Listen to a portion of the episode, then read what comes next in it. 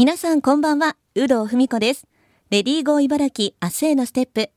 この番組では、現代の働く女性を取り巻く様々な課題にフォーカスし、リスナーの皆さんと一緒に女性が生き生き働ける社会について考えていきます。さて、今回のテーマは睡眠です。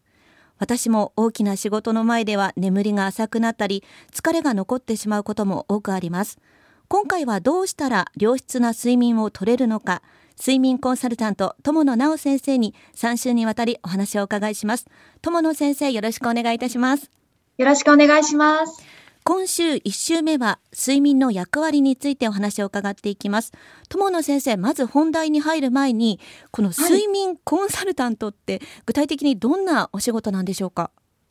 あの眠りに関する全般の、まあ、アドバイスを提供したりとか、うん、あとお悩みを解決するための tips をご紹介したりというような仕事が主になるんですが、はい、私の場合はこう企業様を対象としているので、うん、新しい睡眠に関連する商品の開発であったり、はい、あるいはプロモーションであったり、あるいは企業で働く社員の方々の健康を守ったり、生産性を上げたりするための快眠の tips をご紹介するような、まあ、そういったお仕事がメインになります。うん、え睡眠って言っても本当にこう多岐にわたるんですね。そうですね、はい、もうあの寝ない人っていないので 年齢問わず性別問わず皆さんも毎日毎日眠られるので本当はすごくこう睡眠上手なはずなんですがなかなか眠れないという方が全人口の5人に1人は睡眠のお悩み持ってますのでやっぱりすごく需要が多いようなフィールドになりますね。先生がその相談に乗っている企業っていうのは業種っていうのはどんなところなんでしょうか、はい、業種はもう垣根問わないんです。以前はこう寝具業界だけだったんですが、はい、もう今は住宅メーカーさん、それから食品メーカーさん、アパレルメーカーさん、香りのフレグランスの関係のメーカー様、もう本当にこう全てのメーカー様が睡眠に関連するような商品を作っていたり、サービスを考えていたりっていうような感じですね。じゃあ今本当にこう注目されていることっていうことですよね。そうですね。特にこのコロナ禍でまた眠れない方が増えてるので、うん、まあそういった需要も増えてるのかなという気はします。ちなみにこの友野さんがこの睡眠コンサルタントを目指したきっかけってどんなところにあるんでしょうか？私自身は12年ぐらい前に重度のパニック障害とか、はい、重度のアトピーとかあと今より15キロ以上太っていてそうなんです。もう金なし職なし男なしの30区、もうすぐ30代突入みたいなところで、まあ焦っていた中で、とにかくその心身の健康を取り戻すために、いろいろ試したんですが、ダメで、まあ母親が、一旦ちゃんと寝なさいと言ってくれたその言葉をきっかけに睡眠を見直したことで、はい、体と心が、まあ、結論から言うとどんどんいい方向に変わっていったというのが、はいまあ、睡眠を改善するきっかけであったり、睡眠を研究する今につながるようなきっかけとなった出来事です。睡眠をとるって言ってもなかなかこう難しいかと思うんですけども、はい、そんなにこう短期間で改善したんでしょうか？私の場合はですね、当時睡眠に関連する書籍とか情報が全然なくって、うん、なので本当に自分の体を使ってたくさん寝てみてとか、短く寝てみてとか、いろんなことを試して、私の場合は、まあ、そういった試行錯誤を繰り返したので、うん、半年ぐらいで少しずつ自分の変化、いい方向に変化を感じました。例えば、体重で言うと7キロ落ちたりとか、その発作が少なくなってるなとか、アトピーがもう目に見えて改善してきてるなとか、は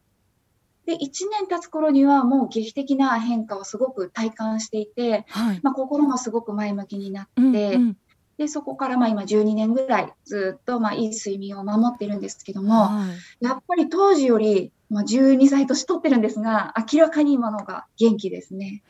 今ねあのラジオなのでお見せできないのが本当にあの悲しいんですけどすごく肌も綺麗で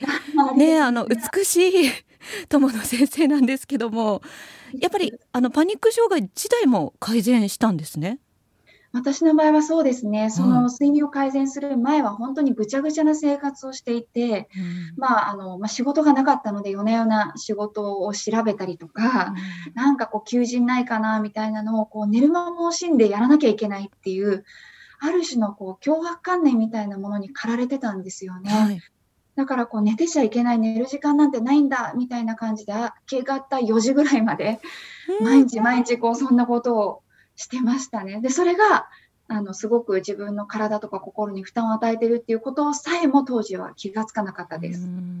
考え方自体も睡眠をとることによって変わったということなんですね。改めてこの、その睡眠の役割だったり重要性っていうのはどんなところにあるんですかね？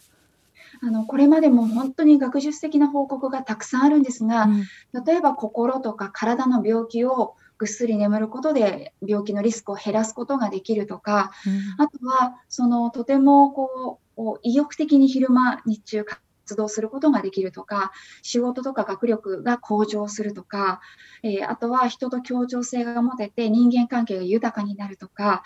うん、あとダイエットの効果得られるとかですね、ええ、そういう健康、まあ、心と体の健康、美容、それから日中のクオリティを高める、まあ、そういうところにいい影響があるということが、たくさんの報告から分かっています。人間関係も良くなるんですね。そうなんですよ。えー、あのやっぱり見ないと、はい、しやすくなったりとか、うんったことがもうスルーできなくてもカチンときてこうトラブルになったりとかあとはミスとかエラーも増えるのでやっぱりビジネス上のトラブルが増えたりとか、うん、そういうことで、まあ、人間関係で悩むこう可能性がすごく高まるんですよね寝てないと。なるほど。そういう意味では本当に睡眠をとるといいことばかりという感じですね。そうですねはい、うん。まあ、本当にまだまだこう睡眠って分かってない部分多いと思うんですけどもこれからもその需要っていうのは高まっていくということですよね。高ま残念ながらですけどもね、はい、高まっていくんじゃないかなと思います。うん、やっぱり今子どもたちでも小さな子どもでも眠れないっていうお悩みを持っているし、うん、まあ、24時間社会もどんどん加速しているのでやっ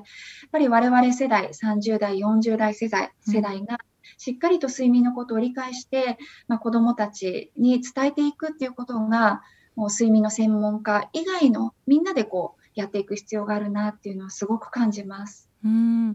まあ、今コロナ禍ですごいそういった睡眠に対するお悩みも多いかと思うんですけども、はい、あのいつぐらいからこう睡眠に対してのこう相談とかが増えたなっていうのはありますか？私が肌で感じたのは、やっぱりあの2011年3月11日の東日本大震災が一つの転機になったかなというふうに感じています。うんえー、まあ、その被災された方々はもちろんなんですが、例えば神戸の大地震を経験された方々も、まあ、こちらにもまた来るんじゃないか、あの時の恐怖が蘇ってくるっていうことで、えー、実際に被災されていないエリアの方々も眠れなくなったりとか、そうするとま全国的に眠れない、眠れないっていうお悩みとか声が増えて、うん、まあ、睡眠の特集が雑誌とかで増えたり睡眠のお、まあ、書籍が、まあ、情報やが増えたり、研究が増えたり、まあ、そういったことがあの年をきっかけに増えたような気がしています。そういう方には具体的にどんなふうにこうアドバイスされるんですか？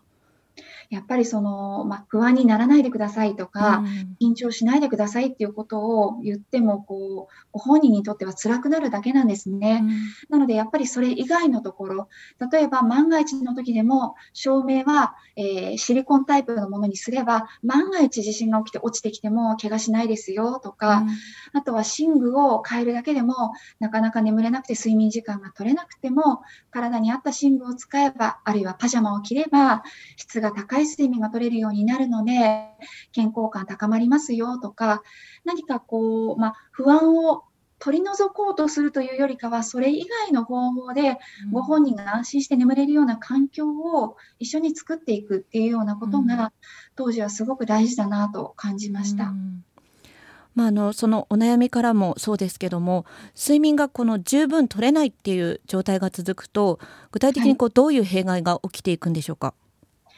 やはりあの先ほどのメリットの真逆ですね、はい、心とか体の病気のリスクが上がってしまうこと、それから、まあ、学習能力とか仕事の生産性が下がってしまうこと、うん、あと見落とされがちなんですが、結構その行動にも悪い影響が出てしまって、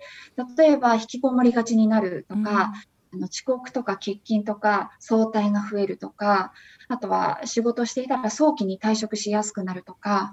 あと怪我のリスクが上がるとか、うん、そういったその意外と皆さんが想像される、まあ、病気になりやすいよねとか記憶力が低下しやすいよねっていうところ以外のところにもいろいろなその悪影響っていうのが実は及ぶっていうことも分かっています。